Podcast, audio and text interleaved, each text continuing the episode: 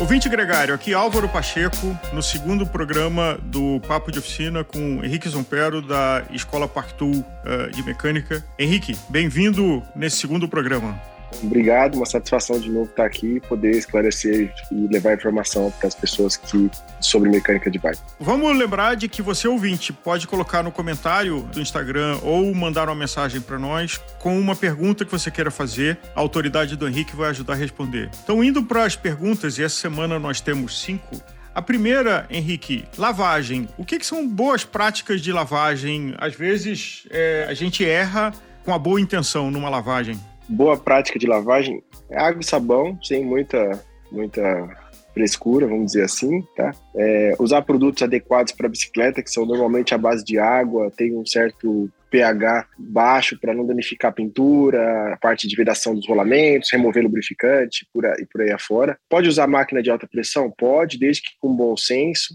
A gente não vai colocar a máquina, ela não é responsável por estragar nada. Quem é responsável é quem utiliza ela. Então, fazer a boa utilização dela da forma correta é o essencial. Eu normalmente aqui na escola mostro, quando a gente fala sobre esse assunto, que se você, colocar a máquina a um metro mais ou menos de distância da sua mão e apertar o gatilho, se você sentir algum tipo de dor na sua mão, aquilo ali provavelmente vai agir da mesma forma na bicicleta, rompendo vedações e removendo lubrificação. Então a água por si só, ela a graxa que vai nas bicicletas, ela é, ela repele água, então não vai ter um problema se a máquina for utilizada da forma correta, tá? Tem gente que lava no banheiro, né? Tudo bem, não tem problema nenhum é, faz parte, é, não vejo nenhum problema em relação a isso. Então, água e sabão, basicamente, é o ideal para se manter limpo. Quanto mais limpa se mantém a bicicleta, menor é o desgaste das peças e isso vai fazer com que a bicicleta tenha uma, uma vida útil melhor, mais longa e diminuir também o custo de manutenção financeira para o usuário, que ele não vai precisar ficar trocando peça por decorrência de desgaste. E nesse capítulo de lavagem, uma mais cuidadosa e até mais técnica, que são os rolamentos, seja os cubos das rodas, seja o movimento central, onde ali entra uh, o pé de vela que conecta no pedal, ou a caixa de direção, que conecta o guidão ao garfo. Que recomendações vocês na escola dão para eh, limpeza e manutenção de cada um desses rolamentos? É, a gente tem uma série de,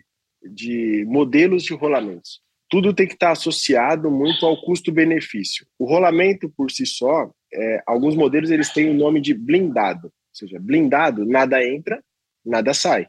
Tá? Existe uma vedação que é colocada na fábrica e essa vedação tem a função de manter a lubrificação interna por um período de tempo determinado pelo fabricante, visando o bom funcionamento do rolamento, que, por sua vez, vai, vai ter o desgaste natural da peça. O desgaste natural, ele, é, ele vai ser causado de forma natural, e aí, quando isso acontecer, a recomendação é trocar esse rolamento. Por em contrapartida, outros rolamentos de, de uma linha mais top, eles têm normalmente manutenção. Rolamentos de cerâmica, por exemplo, eles têm por obrigação que se fazer a manutenção como? Removendo a vedação, que não é blindada, ela é removível, tem um ponto específico para fazer essa remoção, que é indicado no manual do fabricante, tem a graxa específica para fazer essa manutenção e em seguida, se substitui o lubrificante, a, a graxa que está lá dentro, fecha o rolamento e vida que segue. Vamos, vamos andar de novo, tá? Tudo está relacionado a custo-benefício, como eu falei. Um rolamento desse que tem manutenção, normalmente ele custa em torno de mil, mil e quinhentos reais. Um rolamento que não, não necessariamente precisa de manutenção, que é o blindado, ele custa em torno de 50, 100 reais, tá? Ou seja, a vida útil dele, por 100 reais, é, usou, gastou, substitui porque é uma conta simples. Quanto custa a hora de um mecânico? Quanto custa trocar um rolamento? Então, se o mecânico se subvalorizar, faz sentido ele desmontar e ficar fazendo manutenção de rolamento. Se o mecânico se qualificar e tiver exatamente quanto custa o tempo de serviço dele, ele vai ver que o tempo que ele vai gastar para fazer essa manutenção no rolamento, que na, na prática não deveria se fazer, é, não vai valer a pena. Então, tudo isso tem que ser levado em consideração. Agora, se eu pegar a mesma hora de um mecânico e aplicar ela sobre um rolamento de R$ 1.500, aí a gente faz sentido sim fazer a manutenção do rolamento. Agora, rolamento de cerâmica, a qualidade é menos atrito, então a bicicleta vai rolar mais rápido, se eventualmente vai ganhar watts, ou é durabilidade? É, é um pouco dos dois. A cerâmica ela diminui menos, ela gasta menos, ela tem uma rolagem muito mais é, livre, tá? Associado a uma boa lubrificação. Então, a gente vê aí na internet, no Instagram, o pessoal tirando foto, ah, fazer a revisão geral da minha bicicleta, ah, pega o rolamento dentro de uma circunferência de 360 dele e coloca a lubrificação nele por completo. Tá errado seja em qual for o rolamento. Porque se você colocar lubrificação em 360 é, do rolamento, automaticamente você vai criar uma superlotação de lubrificação que vai gerar atrito, que vai gerar, vai gerar arrasto, e esse arrasto vai ter que ser compensado pela força extra que o usuário vai ter que colocar na bicicleta para poder movimentar a peça em questão. Então, às vezes, é, a boa prática de se fazer manutenção e rolamento, ela é funcionalmente errada, porque é lubrificado da forma errada. A gente no nosso site tem um documento que é bem interessante, que chama Índice de Graxas e Rolamentos, no site da escola, gratuito para qualquer pessoa fazer é, download aí, poder estudar em casa. É, um, é um, um, livro relativamente grande, mas que é muito rico em relação a essa questão de rolamentos, tipos de rolamentos, tipos de lubrificação, quais são as formas de lubrificar, quais são os principais tipos de lubrificante. Outro ponto que é muito qual é o endereço do site da para quem o nosso ouvinte aqui quiser baixar? Qual o endereço ah, do claro. site da escola? É www.escolaparktu.com.br. No final da página, você vai na parte Downloads. Tem alguns documentos que a gente disponibiliza aí é, gratuitamente, documentos que a gente mesmo estuda aqui, e aí quando a gente acha interessante, a gente acaba postando nessa aba para que as pessoas tenham o mesmo acesso que a gente à informação e possam se capacitar e entender melhor sobre a bicicleta, porque o bom uso dela vai trazer ciclistas mais conscientes e que vão poder aproveitar melhor a bicicleta. Esse é o nosso principal propósito. Então, só fechando o assunto dos rolamentos, seja no Free Hub no cubo da roda, seja no movimento central na caixa, o procedimento é mais ou menos o mesmo. Mudam as peças, mas o procedimento é o mesmo. Agora, você acha que o nosso ouvinte que é, é mecânico em casa, amador, vale arriscar fazer a manutenção ou é melhor mandar para um, um mecânico especializado e treinado? Olha, a gente tem que estar bem consciente em relação aos nossos limites, né? É, às vezes a gente tem, aqui na escola mesmo a gente passa por isso, tá? Recebe bicicletas com peças novas que às vezes as ferramentas não chegaram para a gente ainda. A gente acaba tendo que falar para o cliente, olha, não tem essa ferramenta, vou te recomendar uma loja que possa te atender, ou então você traz depois e a gente resolve seu problema porque eu vou pedir a ferramenta, e assim vai. Eu acho que um consumidor final em casa, condição física dele de fazer a manutenção vai ser limitada, porque as ferramentas são caras, são muitas ferramentas, é, é, é difícil a pessoa ter todas as ferramentas para fazer manutenção de uma forma popular. É, o ideal seria, se tiver as ferramentas, faz em casa, não tem problema nenhum. Você vai ver que vai chegar um momento que você vai ter limitação e com essa consciência você vai procurar um profissional. Então, você vai conseguir ser autossuficiente até certo ponto, dali para frente você vai precisar de auxílio de um profissional. Só que uma diferença, quando você está capacitado e, e, tem estudado sobre o seu componente, quando você vai levar ele para fazer manutenção, você consegue cobrar muito mais qualidade do prestador de serviço, porque você sabe do que ele está falando com você, você não vai chegar rendido. Né? Esse é o perfil do usuário que vem aqui na escola, consumidor final, buscando a sua independência mecânica. A gente fala da, muitas pessoas falam de revisão geral, ah, eu vou desmontar minha bicicleta inteira, vou colocar tudo em cima da bancada, vou fazer isso, vou fazer aquilo. As peças das, da bicicleta, ela tem um consumo diferente uma da outra. Então, na prática, fazer uma revisão geral, ela é trabalhosa, custa caro para o mecânico e muitas vezes não é o funcional. Porque, por exemplo, se você fizer a manutenção de, uma, de um câmbio traseiro, das rodanas do câmbio traseiro, que tem os rolamentos, tá? Alguns deles são para se fazer a manutenção. Outros você não pode remover da rodana, porque senão você acaba estragando a bacia onde fica o rolamento dentro da rodana. Você tirou a rodana fora, fez a limpeza superficial, o rolamento está vedadinho, seladinho, bonitinho, como ele tem que ser. Não faz sentido eu abrir o rolamento para limpar lá dentro, tá? Se eu perceber que existe qualquer tipo de folga, qual é a recomendação profissional?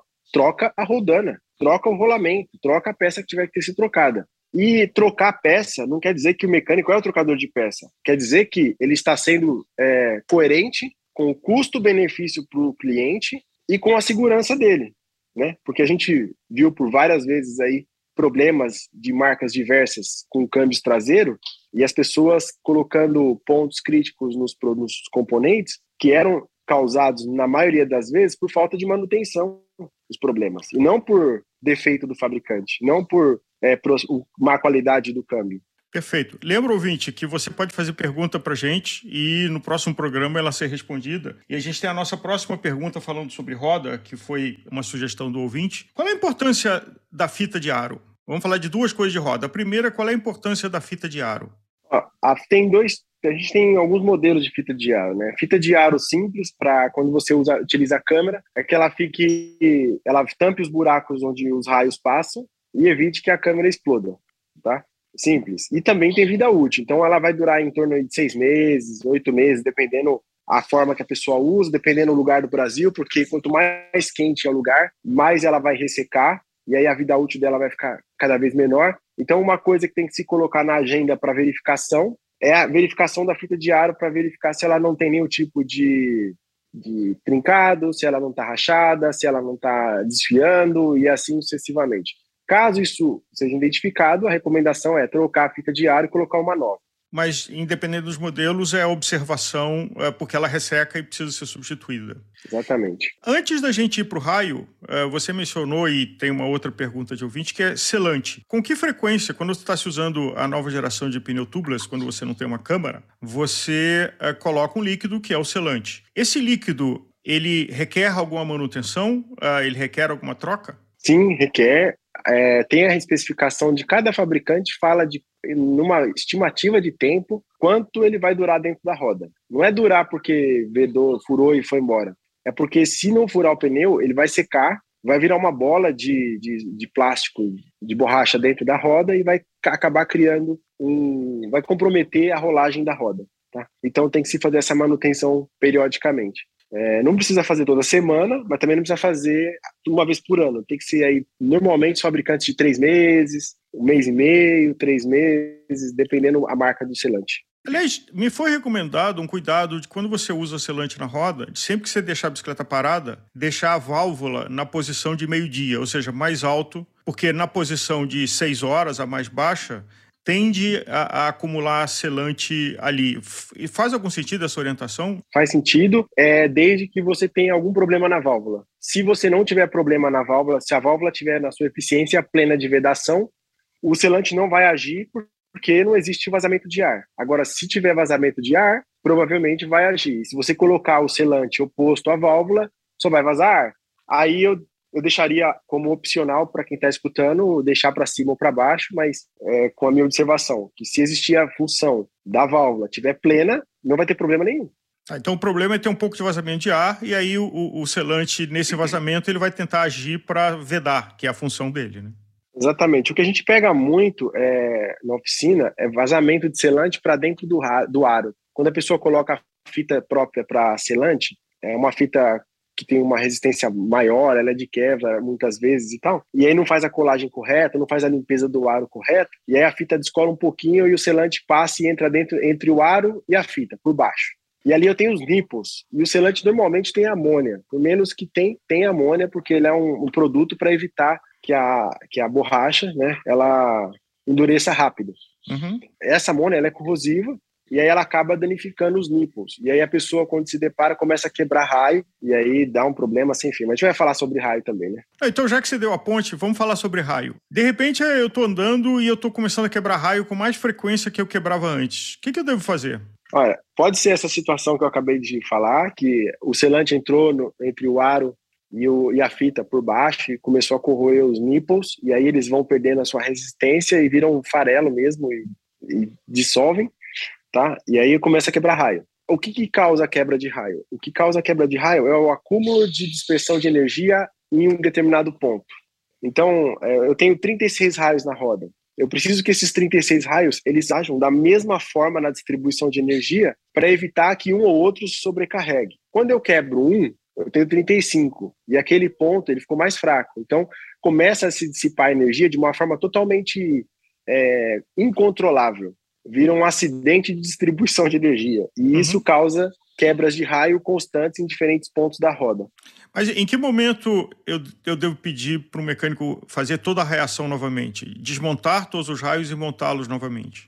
Olha, se tiver passado por essa situação de ter entrado selante, provavelmente você vai perder o ar, o raio e os níveis você vai ter que comprar uma roda praticamente nova. Agora, numa manutenção normal, preventiva, com bons hábitos, é, eu recomendo que de três em três meses faça o alinhamento e balanceamento da roda. Não vai ser barato, não é rápido, mas ele é extremamente importante para se manter a roda funcionando como deve. Eu vou dar um exemplo, eu faço sempre esse comparativo na sala. Normalmente as pessoas que dirigem já passaram por isso. Quando você está na estrada com o seu carro a, 100, a 90 por hora, você não sente o volante tripidar muitas vezes. Aí quando você vai a 100 por hora, você sente o volante balançar, o carro começa a tremer inteiro. É uma situação que você sente um certo perigo eminente. Quando você passa de 100, você vai a 110, para de, de tripidar novamente. Por que, que acontece isso? Porque existe uma distribuição de energia da rolagem que está sendo ineficiente. Essa ineficiência de distribuição de energia cria essa situação de vibração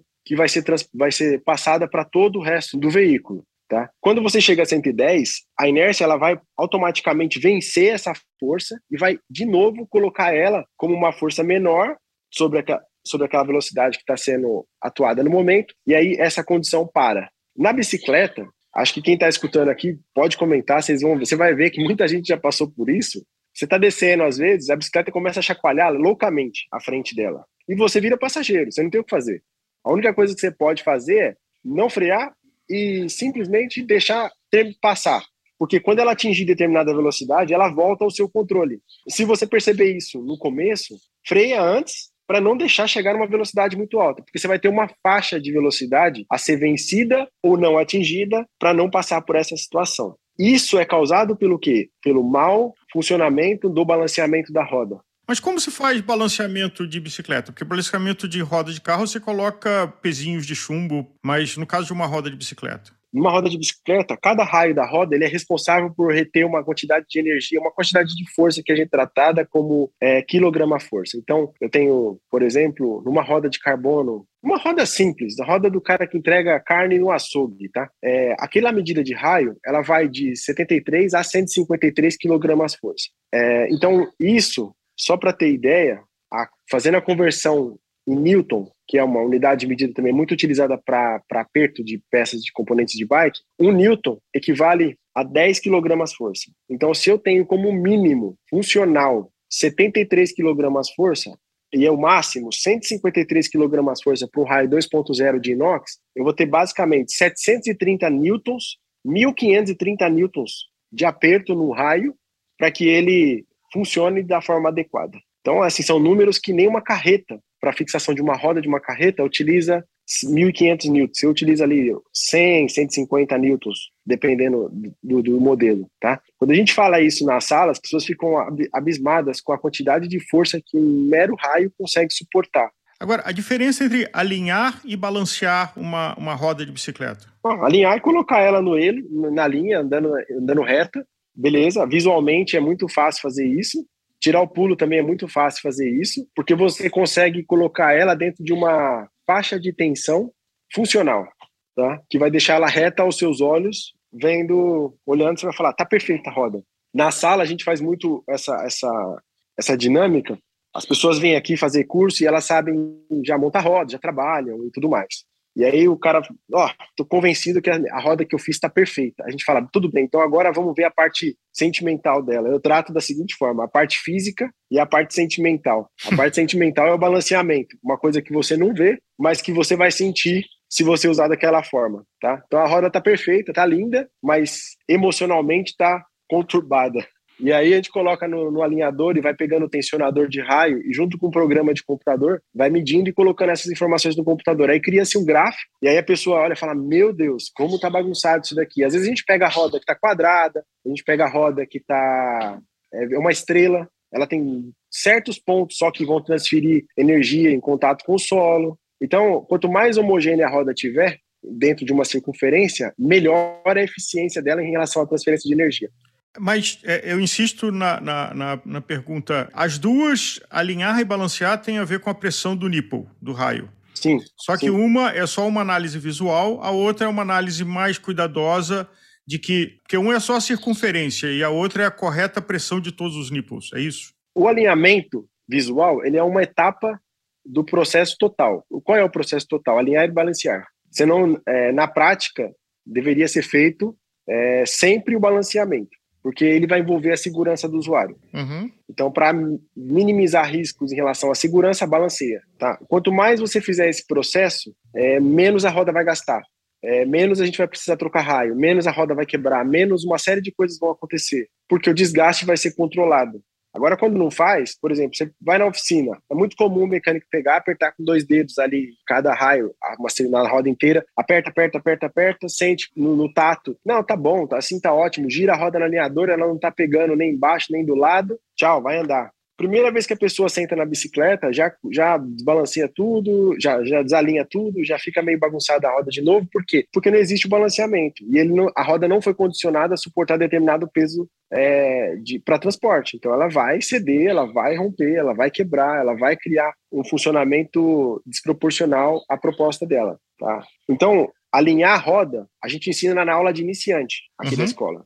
Porque é um processo para tirar o usuário da rua quebrou um raio, por exemplo, numa speed que tem o chainstay super estreito, às vezes a roda pega no, no quadro, você não uhum. consegue mais rodar. Então, aqui na aula de iniciante, a gente ensina a pessoa a alinhar a roda. Mas não é alinhar e balancear, a gente ensina ela a alinhar, tirar a roda da lateral e colocar no meio novamente. Ponto. Ah, mas é, eu vou aprender a balancear na aula de iniciante? Não vai. A aula de roda são 10 horas falando sobre roda, o dia inteiro praticamente, só falando sobre roda. Ali você vai aprender uma série de coisas, inclusive balancear, inclusive aprender o conceito de balancear. Porque o importante não é você saber fazer o processo, é você entender o conceito para poder criar uma linha de raciocínio funcional sobre ele e poder executar no seu dia a dia. Tá? Dá para fazer isso em casa? É como eu falei, você precisa de um tensionador, de um alinhador, do programa de computador, de ferramentas específicas. Você precisa de um, pelo menos aí, vamos falar de Part 2, 7 mil, 8 mil reais de ferramenta só para alinhar a roda. Faz sentido para o consumidor final ter tudo isso em casa? Eu, no meu ponto de vista, não. Eu acho que faz muito mais sentido ele ter a condição técnica de conhecimento técnico é, para poder buscar uma loja que tenha tudo isso, vai oferecer para ele um valor bem menor do que o que ele investiria em ferramenta, e ele vai ter condição plena de cobrar daquele mecânico, entender o que o mecânico está fazendo, ler o gráfico depois que é gerado nessa situação, depois dessa manutenção, e falar, pô, legal, a roda está de fato balanceada, porque o cara vai ter condição de ler tecnicamente o documento que vai ser eh, passado para ele. Henrique, muito obrigado. Ouvinte Gregário, deixa a sua pergunta para que o Henrique responda no próximo programa aqui no comentário ou envie mensagem direto para nós na Gregário ou para a Cimesh que está participando desse programa e junto com a Escola Pactu. Mas aqui no nosso feed do Instagram ou você que está ouvindo a gente no podcast, faça a pergunta e o Henrique vai nos dar o privilégio e a você de dividir esse conhecimento formado por ele pela escola. Henrique, muito obrigado. A gente se vê semana que vem. Até mais. Tchau, tchau.